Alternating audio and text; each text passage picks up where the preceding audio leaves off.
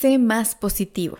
Esto no significa que todas tus publicaciones tengan que ser feliz. Hay una gran diferencia entre positivo y feliz. Quieres que tu público esté entusiasmado e inspirado por tu contenido.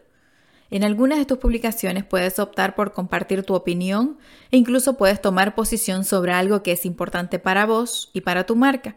Pero recuerda, hay una gran diferencia entre tomar una posición y atacar o criticar a los demás.